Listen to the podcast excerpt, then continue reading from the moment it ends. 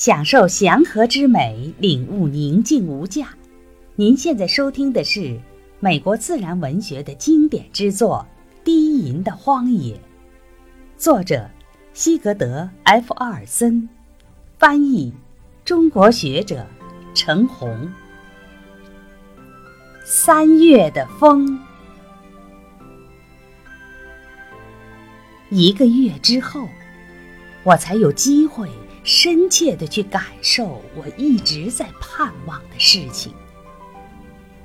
冰霜融化，雪水充满了山谷及草原。初春的花朵已经绽放。放眼望去，一座座小山宛若被人用巨大的画笔轻轻地抹上了几笔淡绿。在城区边上，我发现一个池塘里融化的雪水将要溢出池边。双领横在岸边啼鸣，红翅黑鹂在池塘周围的丛林里吊着嗓音欲展歌喉。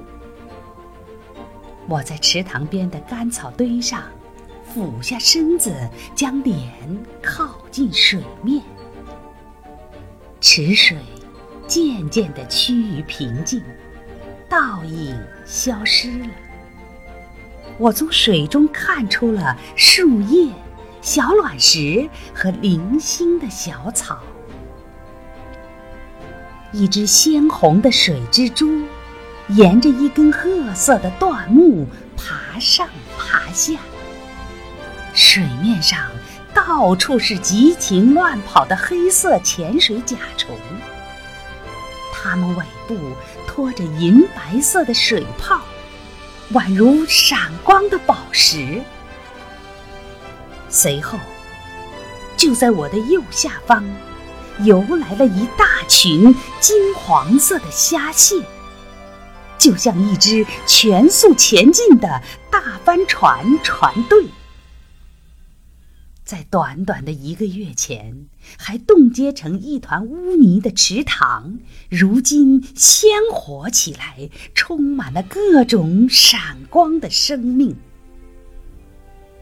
那个积满雪水的池塘，便是这些小生命的世界。在四月阳光下，那短暂几日的生活，便是他们所体验的生命全程。那些金色的船队，注定像他们来之匆匆一样，去也匆匆。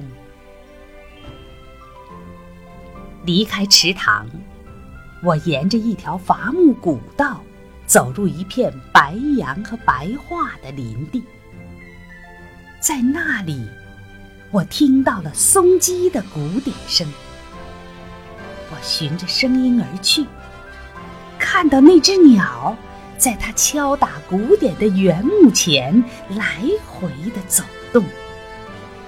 它展开尾翼，肩向后拉，直到挤进直立的状态。随后，它从缓到急的拍动翅膀，发出了逐渐增强的低沉的鼓点声。当我站在那儿倾听时，眼前出现了一幅幅的图像，因为那声音是多种组合的一部分。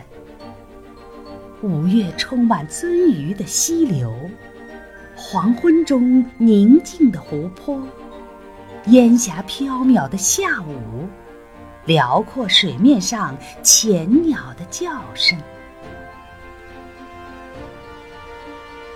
稍向前行，我发现了一股潺潺而流的小溪，两岸开满了丽金花，那是春潮之花。在等待初夏的绿意之时，大地尽力掩盖它那洪水劫后的荒凉。那一簇簇陡然绽开的黄灿灿的花朵，将在风中摇曳，直至更多别样的鲜花开始绽放。它们给大地平添了色彩和生机。可是，当小溪回落到夏季的水位时，丽金花却往往被忘却了。只有鳟鱼的垂钓者记得用它们来铺垫鱼篮。我沿着溪畔走了一英里多之后，水从众多的湿地和斜坡流入小溪，形成了名副其实的急流。从一个小山丘上。可见那溪流呈扇形，在沼泽草地上散开，最终流入大湖。每年的此时，正值北梭鱼逆流而上，到源流温暖的池塘产卵。在大湖冰冷的深水区，梭鱼早已感受到了这股暖流。并知道是时机沿着它们游向源流了。从小山丘上下来之后，我小心地沿着小溪走，并在溪畔找了个地方坐下来。在那里，我可以观望而不被发觉。不久。我身边池塘的那端，闪过一道波纹。随后，溪流的浅滩里便是一阵猛烈的颤动。接下来，池塘里有了更多的阴影，那浅滩变得沸腾起来。溪流下游的另一个池塘里，有十几条梭鱼在鼓着劲儿。准备跳跃它们上方的岩石。当我站在那里时，它们开始跳跃。由于它们奋起拼命地跳入上方的池塘，刹那间，那个小溪谷水花四溅，一片白色。梭鱼从水中一跃而起。有几条鱼被溪畔参差不齐凸起的岩石撞得遍体鳞伤。最终，所有的鱼都越过了障碍，那浅滩平静如初。在这个地点的下面，是一片茂密的草地，在那里。我发现那些越过了障碍的梭鱼在草丛里游动，在仅仅几英寸深的水中产卵，根本没意识到几天后溪水就会回落，而那珍贵的鱼卵就会被弃置于高处而变干。有一些会幸存，但是成千上万将会丧生。机会还是值得一试，因为这些水域温暖平和，罕见天敌，没有风暴和漩涡。如同飞鱼、鲑鱼及鳟鱼一样，梭鱼随着难以抗拒的冲动，回到古老的产卵地去完成它们的使命。在辽阔的草地周边游动的梭鱼，是在完成古老的循环。